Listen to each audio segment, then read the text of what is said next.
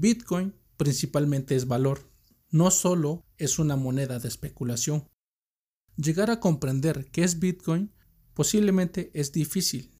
Muchos hemos pasado del pensamiento de la especulación a llegar al pensamiento de la soberanía, de la libertad y de la forma dura de valor que tiene Bitcoin. Nunca me voy a cansar de repetir, Bitcoin es dinero, también es un protocolo y sirve como un sistema de pagos para transferir valor, valor duro entre personas sin contar de un intermediario. Eso es Bitcoin, que puede ser utilizado para la especulación, claro.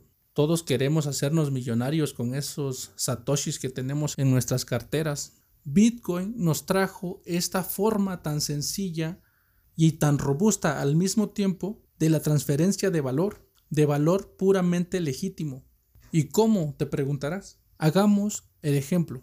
El sujeto A quiere enviar mil dólares al sujeto B y se encuentran dentro de una economía regida por un gobierno y bancos centrales. Entre paréntesis también aplica para su dictadura favorita.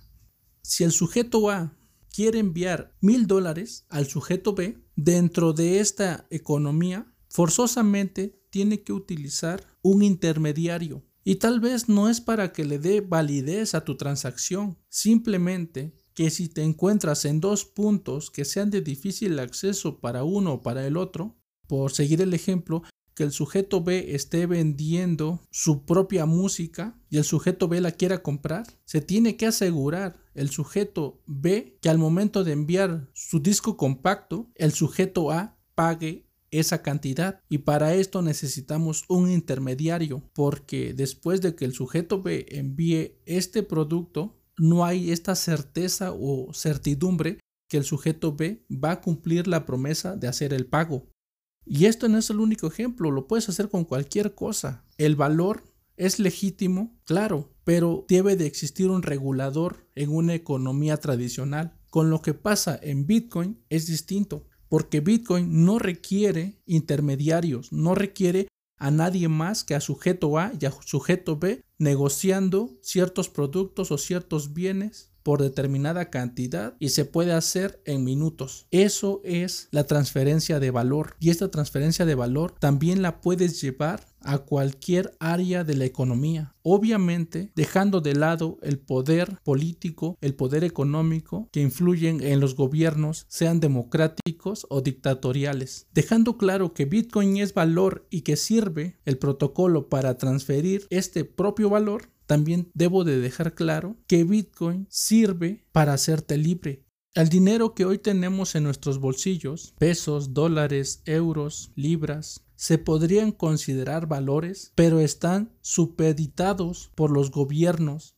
y los bancos centrales. Así que estás a expensas de que las transacciones de valor sean vistas, limitadas canceladas, embargadas por X o Y motivo. El valor de estos billetes o monedas se ve limitado por este hecho que se ve tan simple pero que logra desestabilizar el fin que persigue el propio dinero.